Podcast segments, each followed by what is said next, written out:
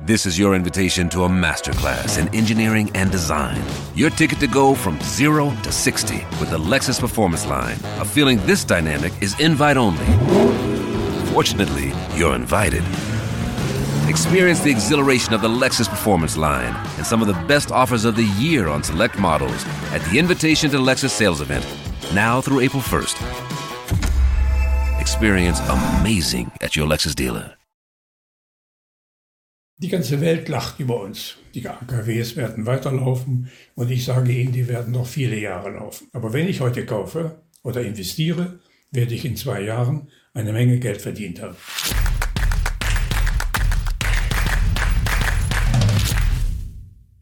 Servus Leute und herzlich willkommen in einem brandneuen Video auf meinem Kanal. Mein Name ist Mario Lochner und ich bin heute zurück mit einem sehr spannenden Gast. Er ist, das ist wirklich nicht übertrieben, eine deutsche Börsenlegende und mehr Erfahrung geht kaum. Er ist seit mehr als 60 Jahren an der Börse und ich bin sehr stolz, dass er hier jetzt auf meinem Kanal zu Gast ist. Herzlich willkommen, Hans A. Bernecker. Hallo, hallo. Herr Bernecker, eine große Ehre, dass Sie zu Gast sind und es gibt einiges zu besprechen. Ja, es geht gerade heiß her an der Börse und jetzt ist die große Frage, ja, droht noch der Crash oder ist es vielleicht gerade eine Riesenchance? Ähm, Sie haben kürzlich gesagt, dass Sie mit einer Erholungsrallye rechnen, wie nach dem Covid-Crash im März 2020. Das müssen Sie uns jetzt erklären. Dabei bleibe ich auch. Die Frage ist nur, ab wann. Das habe ich schon mehrfach betont. Wir sind in einer Situation jetzt an allen Börsen, die es tatsächlich noch nie seit 1945 gegeben hat, nämlich in einer Kriegslage in Europa. Das schafft Voraussetzungen ganz anderer Art und niemand, der heute noch irgendwo tätig ist, kann sich daran erinnern. Das bedeutet, Kriegsverhältnisse oder ein Krieg hat immer Nebenwirkungen, Kollateralschäden kann man sie auch nennen. Und damit kann so gut wie niemand umgehen. In Deutschland nicht in Europa nicht. Drei Generationen in Europa wissen gar nicht, wie ein Krieg läuft und mit ihnen auch nicht, wie man ihn begleitet und mit ihnen auch nicht, wie man ihn beendet. Jetzt haben wir ja viele Begleiterscheinungen, wie zum Beispiel Nord Stream, äh, die Sabotage-Explosionen vor wenigen Tagen. Also es kommen immer wieder neue Unsicherheiten, was natürlich alles mehr oder weniger mit dem Krieg, was Sie gerade beschrieben haben, zu tun hat. Wie agieren Sie denn jetzt? Denn das übersteigt ja sogar Ihre wahnsinnige Erfahrung. Ähm, kaufen Sie jetzt trotzdem schon oder warten Sie noch ab? Ich kaufe dann, wenn die Analysten anfangen mit Verkäufen. Die letzten Tage konnten Sie das schon nachvollziehen wo umfangreiche Verkaufsempfehlungen gegeben sind von Analysten von großen Banken, JP Morgan und wie die alle heißen. Und das ist das beste Zeichen dafür, dass ich mich auf die, die Wende vorbereiten kann. Nie war das anders. Okay. Und wie viel Potenzial sehen Sie jetzt? Sie haben gerade gesagt, ähm, es ist die Frage, wann die Wende kommt. Also Sie sehen die Wende auf jeden Fall kommen. Ähm, dann wäre ja sehr großes Potenzial drin. Also wenn wir jetzt mal auf diese Erholungsjagd äh, zurückschauen, ist ja erst gute zweieinhalb Jahre her. Das ist dann genauso groß wie bei, bei allen Rallyes dieser Art vergleichbar. Bleiben wir jetzt mal bei 2003, 2009, den damaligen Tiefskursen, an die Sie sich sicher noch erinnern. Und diesmal wird es genauso sein. Letzte, der letzte Test dieser Art ist der von 2020 bis 2022, letztes Jahr oder 2021, bis zu 16.000 im DAX. So ähnlich läuft es demnächst auch. Okay, äh, Sie haben jetzt schon gekauft, Sie haben es gerade gut beschrieben, wenn die Analysten sozusagen äh, bearish werden, wenn die verkaufen. Also Sie haben jetzt quasi Positionen aufgebaut. Haben Sie jetzt noch Cash, um quasi nachzukaufen, sollte es noch weiter runtergehen? Denn der DAX kratzt ja gerade an den 12.000. Ja, ich war etwas zu früh. Ich habe mich äh, mit Limits reingewagt. Die sind alle aufgegangen. Ich liege im Moment mit diesen Limits daneben, circa 10 Prozent. Das ist alles. Dagegen entsprechend größer wird natürlich das Erholungspotenzial oder Comeback-Potenzial, wie ich es nenne. Nämlich wieder zu den realen Kursen.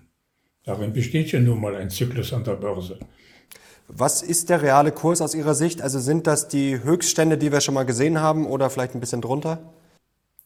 In etwa die alten Höchstkurse, abgesehen mal von den Deckübertreibungen, die dürfen wir jetzt mal ausrechnen. Im Wesentlichen sind das die Kurse, also für die normalen, bleiben wir jetzt mal in Deutschland, für die normalen großen DAX- und MDAX-Titel. Bei DECDAX wird das schon ein bisschen schwieriger, aber bleiben wir mal bei denen. Das lässt sich leicht rechnen.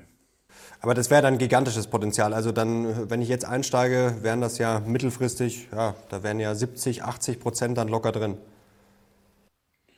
Ja, genau so. Okay, das ist ja schon mal, das macht Aber Mut. bitte nicht in drei Tagen, sondern, sondern entsprechend, also sicherlich über zwei Jahre. Okay. So wie beim letzten Mal. Also Chancen bieten sich sicherlich, das muss man, glaube ich, äh, sich selber klar machen und auch den Zuschauern zu Hause, dass sich jetzt schon Chancen bieten. Die Frage ist natürlich, wie weit kann es noch runtergehen? Also sind aus Ihrer Sicht die zittrigen Hände schon raus aus dem Markt oder ja, kann das zwischenzeitlich noch richtig wehtun? Sie können es ja an den Umsätzen sehen. Die Umsätze sind in der ganzen Zeit sehr klein gewesen, 2,6, 2,4, 2 Milliarden im DAX und in Amerika beziehungsweise im Nasdaq und in, im Dow ähnlich auf tiefem Niveau. Erst seit zwei, drei Tagen sind die Umsätze größer gewesen. 2000, äh, 3008, äh, Entschuldigung, 3,6, 3,9 Milliarden hm, im DAX selbst und im MDAX.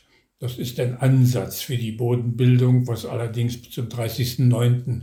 nicht ungewöhnlich ist, denn bis zum 30.09 äh, disponieren viele Fonds, klassische Fonds, ihre Portfolios um. Das heißt, die letzten werden rausgeworfen, die Positionen, die nicht mehr gebraucht werden als Rallye-Möglichkeiten, als Investmentmöglichkeiten für die nächsten drei Monate zum Jahresende. Das ist eigentlich, wie gesagt, immer ein bisschen typisch. Deshalb bin ich vorsichtig bei der Beurteilung dieser Umsätze. Aber wichtig wird ab nächste Woche, wie äh, sich die neuen Positionen aufbauen mhm. in den Fonds.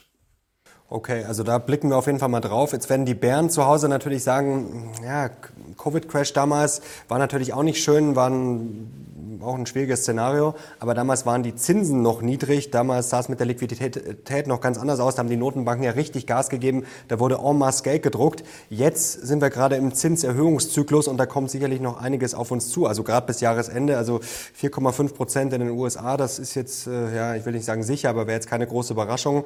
Ähm, ist das nicht ein fundamentaler Unterschied zu damals? Es gibt doch zwei gute Beispiele, die können Sie, an die können Sie sich noch erinnern. Von 2004 bis 2007, also zweieinhalb, drei Jahre waren das, hat die FED die Zinsen in den berühmten kleinen Schritten 0,25 Punkteweise die Zinsen angehoben, am langen Ende von 3,5 bis, bis knapp 6, also rund fast verdoppelt. Mhm. Und wie ist der S&P marschiert in dieser Zeit? Nach oben. 30, 30 Prozent. Und beim letzten Mal von 2015 bis 2020, also kurz vor der Corona-Krise, lief das Gleiche, nämlich ebenfalls in Schritt, kleinen Schritten wurden die Renditen angehoben, sowohl am kurzen wie am langen Ende. Und wie hat sich der S&P entwickelt? Plus 40 Prozent. Das Gleiche steht jetzt bevor. Leider hat die, FD, die FED es jetzt eilig und geht mit etwas rabiaten Schritten vor. Das schreckt. Das verschreckt. Gebe ich zu. Ist so. Mhm. Also wird sie wahrscheinlich bei 4% landen. Also die Rendite für zehnjährige TB-Rendite am Jahresende. Die wird auch dann in kleinen Schritten vermutlich noch was zulegen können. 0,25 ist ja die übliche Art. Aber damit ist die Sache erledigt. Mhm. Jetzt sind die Zinsen äh, was sehr abstraktes und Sie haben es gerade schon beschrieben. Natürlich können Aktien auch bei steigenden Zinsen äh, steigen oder zulegen. Aber jetzt machen sich natürlich sehr viele auch noch Sorgen um äh, die Rezession. Also globale Rezessionen halten viele jetzt schon mittlerweile für sehr wahrscheinlich könnte Druck auf die Unternehmensergebnisse natürlich geben. Also diese Kombination steigende Zinsen und eine drohende Rezession. Also wo sollen denn da die steigenden Kurse herkommen? Also bleiben wir jetzt wieder bei Deutschland, damit wir nicht rund um die Welt marschieren. Äh, die Konjunkturforscher haben heute verkündet, also nächstes Jahr nimmt das Bruttoinlandsprodukt um 0,4 Prozent ab. Genau gesagt heißt es, es nicht, nimmt nicht ab, sondern es wird nur 0,4 Prozent weniger produziert gegenüber dem Vorjahr, sprich dieses Jahr. Das, diese 0,4 Prozent sind rund 100 Milliarden Euro. Der DAX hat in den letzten sieben, neun Monaten, also Anfang Jahres, bisher rund DAX und MDAX zusammen bereinigt um Doppelzählungen rund 350 Milliarden abgegeben, an Wert verloren. Also einmal weniger produzierend und dafür das Dreifache an Wertverlust in den Aktien. Kann das stimmen? Also jeder Siebenjährige weiß, dass das nicht stimmen kann. Also wir haben die typische Übertreibung des Marktes in diesen Relationen. Das war früher nicht anders. Kurzum, eine, eine, ein Minderwachstum von 0,4 Prozent in der genannten Größenordnung ist keine ernsthafte Diskussion für die Bewertung von Investments, die alle rund 50 Prozent verloren haben im DAX. Können Sie jeden Tag in der FAZ an der Tabelle ablesen. Ja, fundamental lohnt es sich nicht, zu, darüber zu diskutieren. Da sind wir unten. Ob die zittrigen Hände noch da sind oder nicht, mag sein. Ich orientiere mich nicht an zittrigen Händen, sondern an das, was im Markt selbst sich darstellt. Wie sehen Sie denn die Konkurrenz zu den Anleihen? Das wird ja sehr gerne gespielt, auch in der Presse. Ähm, es gab tatsächlich jetzt zuletzt deutliche Mittelzuflüsse, das muss man schon fairerweise sagen, das stimmt. Die Frage ist natürlich, wie nachhaltig ist das Ganze? Denn die Anleiherenditen sind ja jetzt schon attraktiv, also in den USA um die 4 Prozent. Die Dividendenrendite beim S&P 2 Prozent, also da hatten wir jetzt schon einen Spread von 2 Prozentpunkten. Ähm, sind Anleihen wieder eine Alternative und ist das eine Gefahr für die Aktie oder wie sehen Sie das? Sie können zwei Gesichtspunkte anführen. Die Gewinnrendite der Aktien, also der, äh, in, in, äh, im S&P liegt jetzt ungefähr bei 6,5 bis 7. Das ist der reziproke des KGVs. In Deutschland liegen wir jetzt für die Schätzungen für 2023 bei einer Gewinnrendite für Aktien, also auch reziproker Wert des KGVs, äh, um 9 bis 9,5. Die Rendite der Anleihen liegen also in Deutschland bei zwei oder meinetwegen bei der Emissionsrendite liegen wir jetzt schon bei knapp drei Prozent. Vielleicht steigen wir auch hier, werden wir sicherlich zulegen um rund einen Prozentpunkt, aber in kleinen Schritten in den nächsten Monaten. Also eine Konkurrenz ergibt sich daraus nicht. Bestenfalls kann man darüber diskutieren, was ist mir lieber. 4% Rendite oder 5% sichere Rendite für Kurzläufer zwei, drei Jahre, denn mehr kann man nicht denken, da ist das Risiko zu groß, gegenüber der Möglichkeit, dass wir weitere Zinssteigerungen haben werden. Und dem Potenzial, wie wir gerade besprochen haben, die was rein rechnerisch und auch von der Substanz her, also von der Ertragsstärke her, gegeben ist. Kurzum, ich habe ein Erwartungspotenzial, in den Aktien, wie wir gerade gesagt haben, etwa 40 Prozent im Index, denn der Index kann ja weniger mhm. zulegen als einzelne Aktien, kennen Sie. Und den Anleihen, ja, ja, 4 Prozent, die reißen mich nicht vom Stuhl.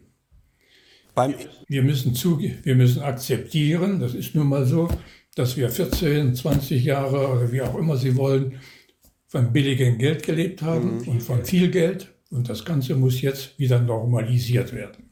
Und die Normalisierung liegt darin, dass ein Normalzins entsteht, ein Landeszinsfuß, haben wir früher gesagt. Mhm. Und da sind wir noch nicht.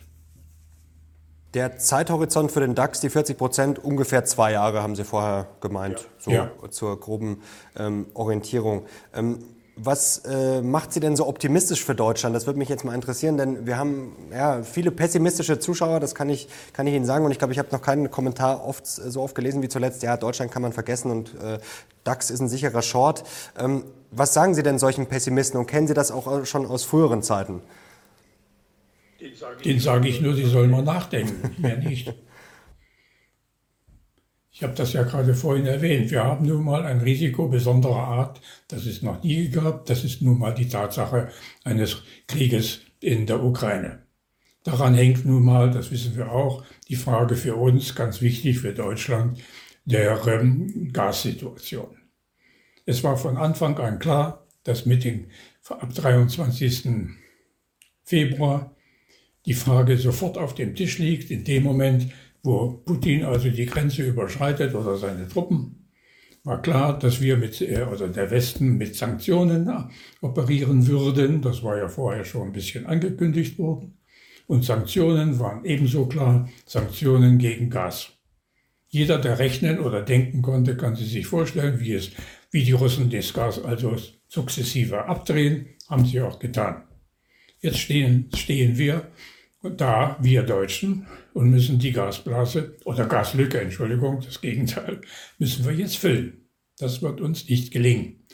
Wenn es uns gelingen sollte, in den nächsten zwei, drei, vier Monaten in den Ansätzen, dann wird man weiter denken können.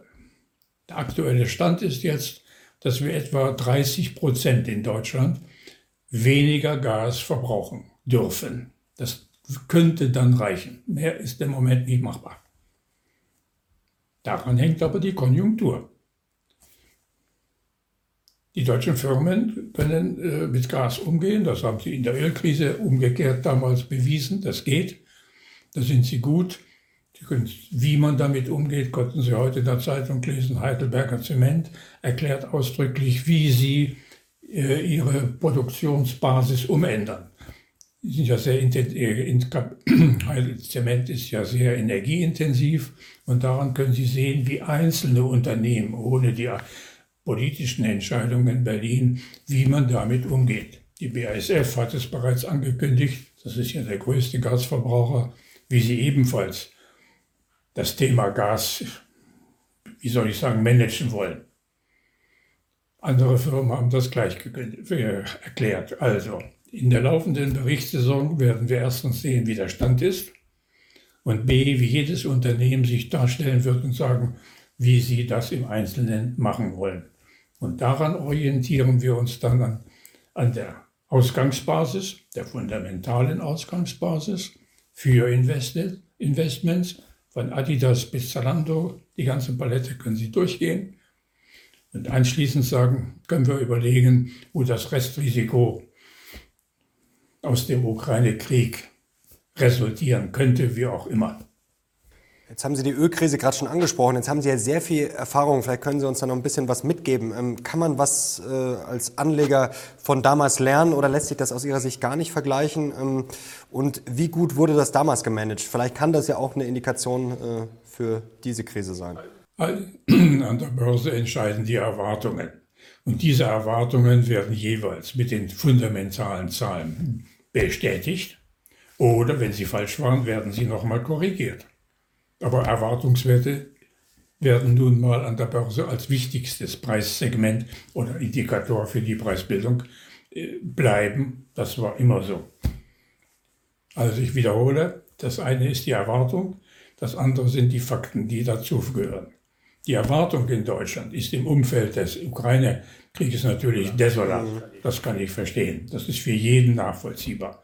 Von der Oma bis zu irgendeinem neuen, äh, bis zum 16-jährigen äh, ersten Anfänger, der die ersten 100 Euro investieren will. Aber das kann ich nur sagen, ist das Gerippe eines Marktes. Die Erwartung und die jeweilige Bestätigung der Erwartung, wie ich es gerade erklärt habe. Welche Aktien. Entschuldigung, jetzt habe ich Sie unterbrochen. Bitte.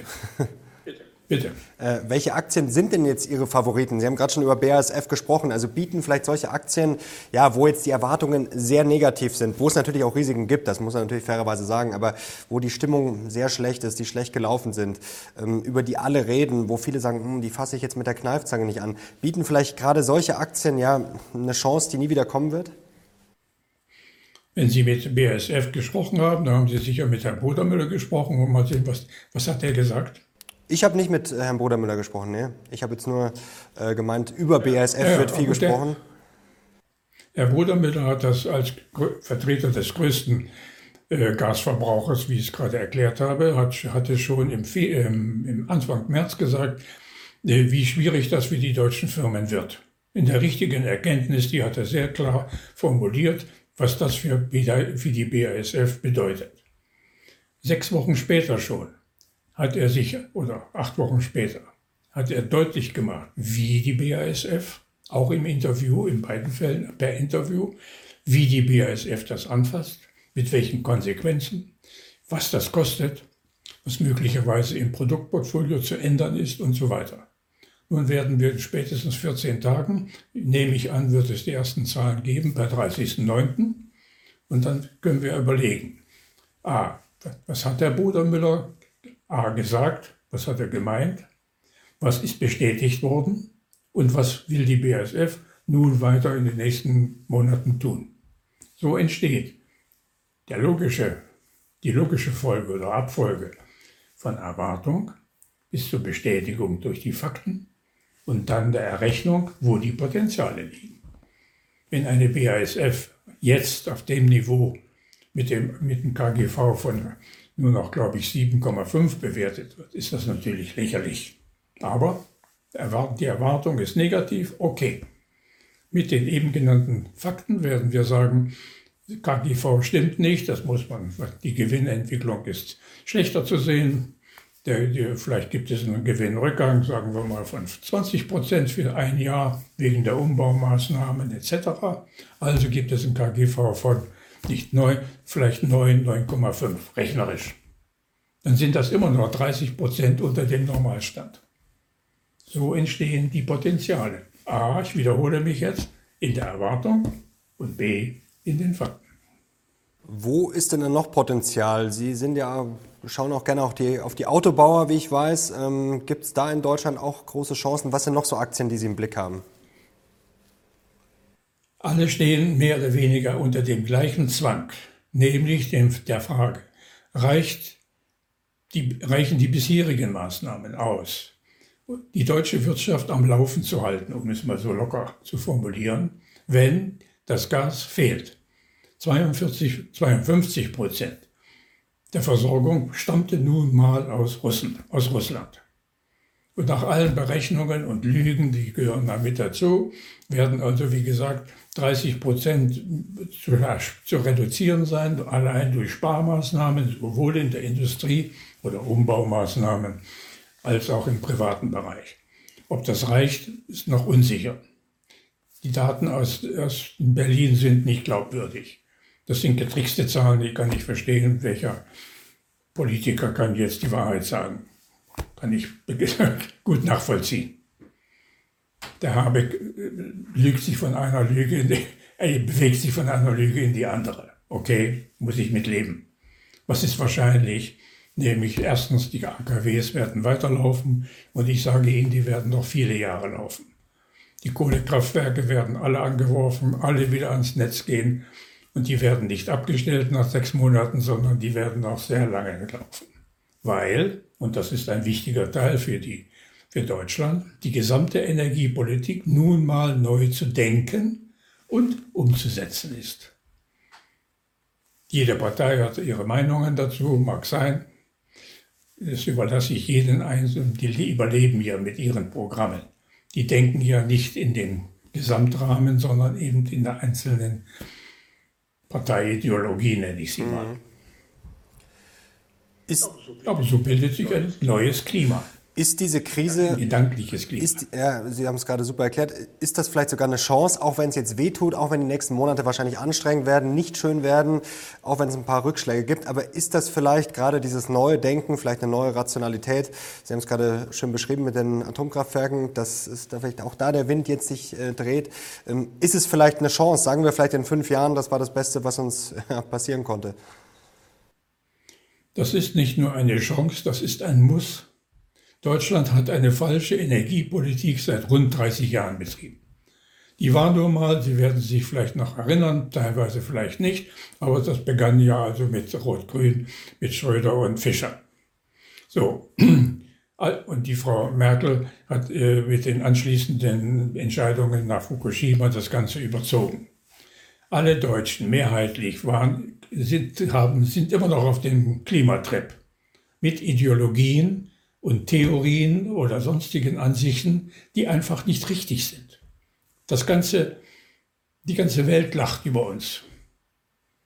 Wir wollen mit zwei, mit, als winziges Land mit einem Anteil von 0,2 Prozent, nein, 1,8 äh, Prozent am CO2-Ausstoß der Welt wollen wir den Rest der Welt überzeugen, dass wir richtig liegen.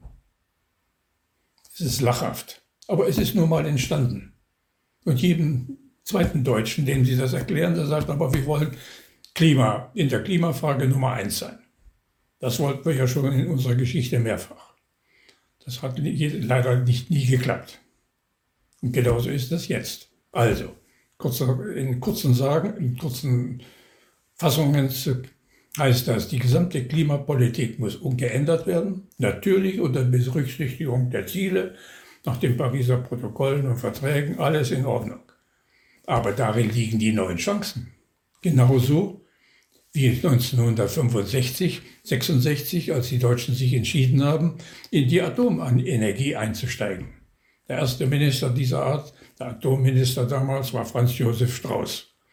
Der war robust genug, um das Ganze durchzudrücken. Ich habe Gelegenheit gehabt, vielfach mit ihm darüber zu diskutieren. Damals war er ein umstrittener Mann, ist er heute vermutlich noch. Aber es gibt Persönlichkeiten, wie eben Strauß es war, der das durchdrückte.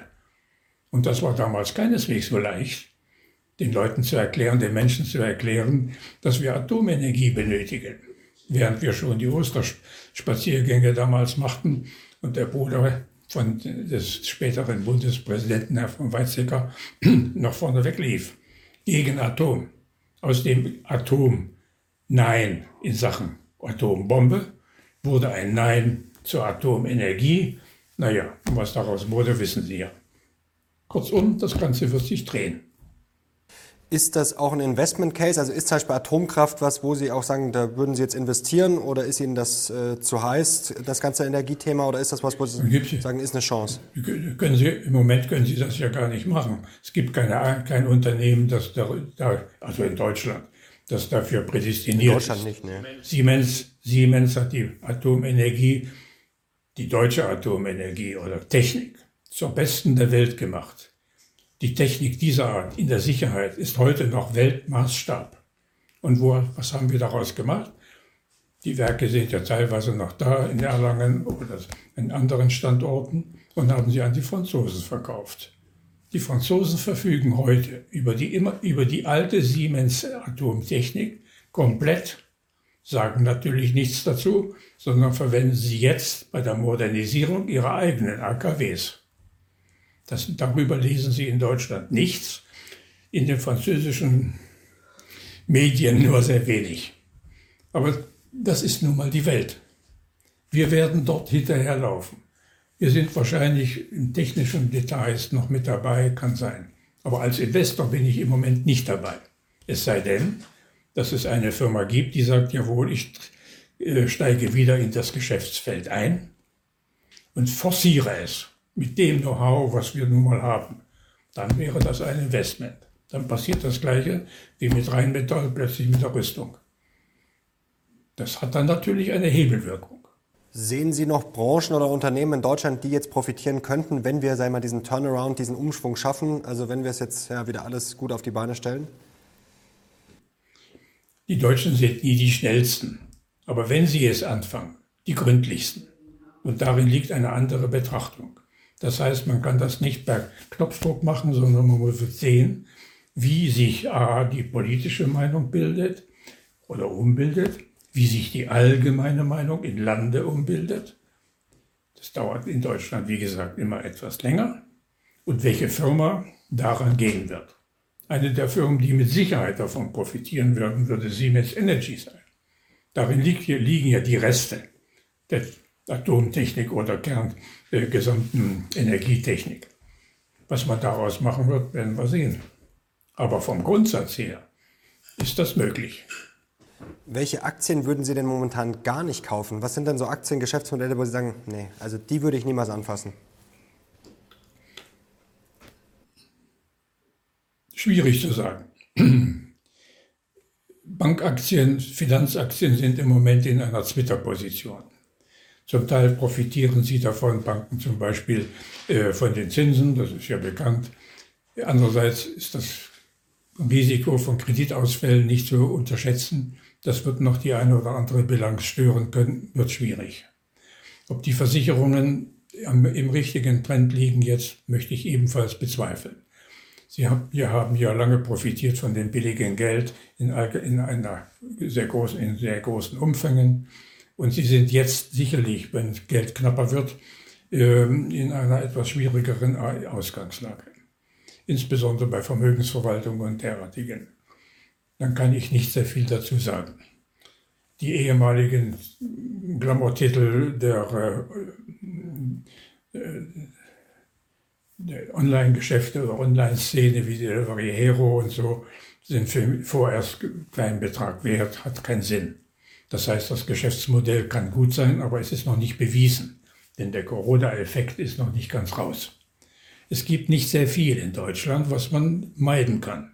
Wenn Sie sich die 40 Werte in, im DAX anschauen, die 50 Werte im MDAX, könnte ich Ihnen höchstens 10 raussortieren, wo es schwierig wird. Da muss man noch nicht. Andererseits, die Immobilienkrise war frühzeitig angesagt. Alle Immobilienaktien haben sich rund halbiert inzwischen. Jetzt beginnt der Immobilienmarkt schwerfällig zu werden. Die Berichte darüber kennen Sie. Dann kann man die Frage stellen, reichen die bisherigen Kurshalbierungen aus, um dieses Risiko für die Immobilienmärkte, die natürlich mit den Zinsen zusammenhängen, schon eingepreist sind. Vonovia ist ein solcher Fall, ist ja der größte äh, deutsche Immobilienkonzern mit 550.000 Wohnungen. Also sind Sie da noch kritisch, sind Sie da noch kritisch, höre ich raus, oder, bei den Immobilien? Ja, ich will Ihnen das nur als Beispiel jetzt mal erklären. Also die Halbierung haben wir jetzt gerade absolviert. Die betriebswirtschaftliche Grundlage ist bestens. Die Frage ist, ist das Risiko, was ich gerade beschrieben habe, eingepreist oder nicht? Das wird sich jetzt zeigen mit den nächsten Zahlen. Ansonsten kann ich nur sagen, der Gesamtrahmen, der deutsche Markt oder der DAX ist nun mal ein Markt, der läuft entweder läuft alles oder gar nichts. Im Moment läuft gar nichts. Da sind wir wieder beim Anfang. Und ist das dann vielleicht, wenn wir langsam zum Fazit kommen, eine riesen antizyklische Chance? Denn momentan hat man wirklich das Gefühl, alle flüchten aus dem Euro, alle flüchten in die USA, also anlagetechnisch. Ähm, Deutschland, ja, man muss nur die Kommentare hier auf meinem Kanal lesen, das ist, ja, gefühlt verteufelt das jeder. Also das ist ja manchmal auch ein gutes Signal. Der Euro hat seine, seinen Trend aufgenommen, er landet wieder da, wo er hergekommen ist bei 0,85. Stück für Stück für Stück. Jetzt sind wir schon bei 95 und langsam geht er runter. Das hängt aber mit ganz anderen Dingen zusammen. Die, darüber kann man, kann man sich bei anderer Gelegenheit unterhalten. Für, die, für den Markt selbst, für die Bewegungen, für die Kapitalbewegung ist das nicht sehr relevant. Das können Sie einfach sehen an den Umsätzen. Also wenn Sie äh, Flüchten von Flüchten sprechen, dann müssen Sie mir die Zahlen nennen, wie viel Geld flüchtet. Dafür gibt es keine einzige, keine wenige Indizien oder gar keine Indiz, bestenfalls die Tagesberichte in der Presse. Die Journalisten sind dann immer sehr schnell dabei, die flüchten.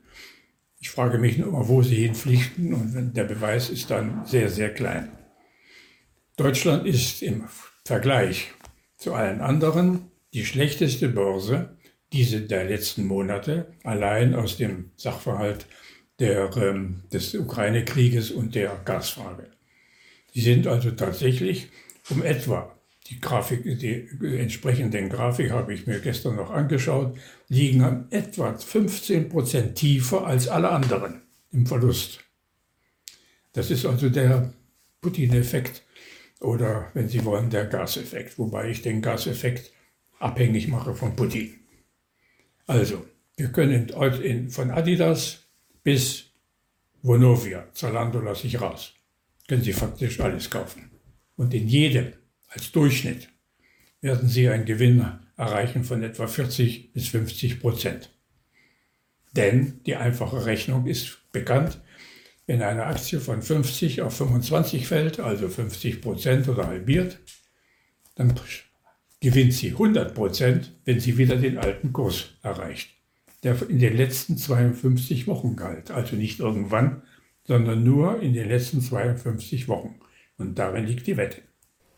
Darin liegt die Wette. Jetzt habe ich noch zwei kurze Fragen. Die erste wäre, was sagt Ihr Gefühl momentan?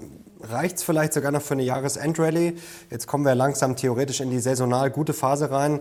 Ist natürlich kurzfristig sehr schwer, aber was, was sagt Ihr Gefühl mit so viel Erfahrung? Ja, heute ist der Markt, alle Märkte im Übrigen, also die beiden äh, äh, New Yorker Märkte oder die drei Indizes und der DAX in einer deutlich überverkauften Marktlage. leicht erkennbar. Das ist für mich ein, und in dem schwierigen September, den wir ja alle kennen. Mit, dem, mit der letzten Konjunkturprognose der, der Konjunkturforscher, die habe ich vorhin zitiert, ist sozusagen so ein Endpunkt erreicht worden in der Negation. Schlimmer kann es nicht kommen, könnte man sagen. Ne? Das ist für mich ein Indiz dafür, dass wir einen freundlichen, vielleicht nicht ganz festen, aber einen freundlichen Oktober, November bekommen oder eine Jahresendrallye. Ja, diese Chance ist da. Der einzige Unsicherheitsfaktor ist natürlich, das muss ich hier mal sagen, wir leben in Kriegszeiten, wenn ich mich so ausdrücken darf. Äh, da muss ich mit diesen Rückschlägen leben. Es könnte also sein, dass es dann nochmal eine technische Korrektur gibt, wenn Putin oder ein anderer verrückt spielt.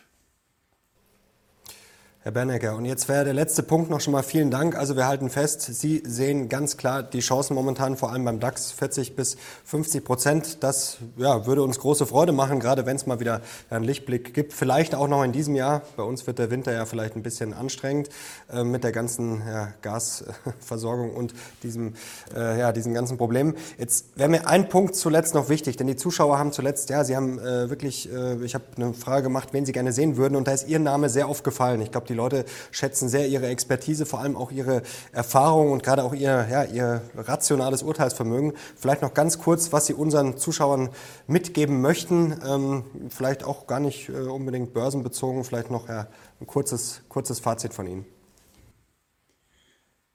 Als Investor investiert man dann, wenn es billig ist. Genauso wie im Kaufhof oder bei Lidl oder wen auch immer. Wenn das Produkt gut ist, und es preiswert erscheint. Und die Preiswürdigkeit der Produkte haben wir ja diskutiert. Jetzt geht es darum, um, um den letzten Pfennig oder um letzte, den letzten Rabatt, den Lidl gerade auf den Zettel hat. Darüber kann man sich streiten. Aber wenn ich heute kaufe oder investiere, werde ich in zwei Jahren eine Menge Geld verdient haben. Das ist immer so an den Märkten, weil die Märkte wie ein Pendel funktionieren vom einer Übertreibung, also mit billigem Geld und 0% Zinsen und den Effekten und den Höchstkursen in den Decks, ging es in die andere Richtung einer Base, die jetzt genauso übertreibt, über den Nullpunkt hinweg. Den Nullpunkt haben wir jetzt erreicht und nun geht es in die andere Richtung. Also, jedes Pendel, wenn die Kurse unten sind, funktioniert so, dass anschließend die Kurse alle wieder steigen. Und das ist Börsenzyklus. Das habe ich mit André Costellani x-fach diskutiert. Da haben wir uns immer schön amüsiert über die Meinung der anderen. Und Warren Buffett macht es nicht anders. Der sagt einfach das, was immer gilt und heute noch für ihn gilt. Er kauft dann, wenn es günstig ist und er kauft dann oder investiert in das, was er versteht. Und darauf kommt es an. Also keine Luftgebilde, sondern reale Werte. Das ist doch ein sehr schönes Schlusswort. Herr Bernegger, herzlichen Dank. Das hat mir wie immer großen Spaß gemacht und ich hoffe euch zu Hause auch. Wenn es euch gefallen hat und wenn ihr Herrn Bernegger wieder sehen wollt, dann gebt mal einen Daumen nach oben und schreibt gerne in die Kommentare, wie es euch gefallen hat. Ja, und ob ihr auch bullisch seid, ob ihr das genauso seht oder ob ihr momentan ja vielleicht noch etwas auf der Bremse steht. Herr Bernegger, herzlichen Dank für das tolle Interview. Ich rufe Ihnen zu, sapere ode, das ist das Wort von Immanuel Kant. Lerne zu wissen oder habe das Bestreben, es zu wissen. Das ist das entscheidende Wort für die nächsten Monate. Super, das ist doch ein perfektes Schlusswort. Herzlichen Dank, Herr Bernegger. Herzlichen Dank euch fürs Zuschauen. Ich bin jetzt raus. Bis zum nächsten Mal. Ciao.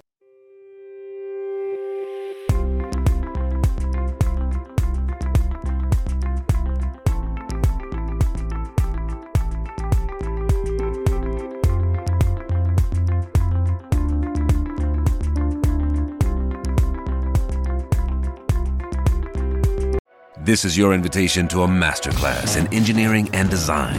Your ticket to go from zero to 60 with the Lexus Performance Line. A feeling this dynamic is invite only. Fortunately, you're invited.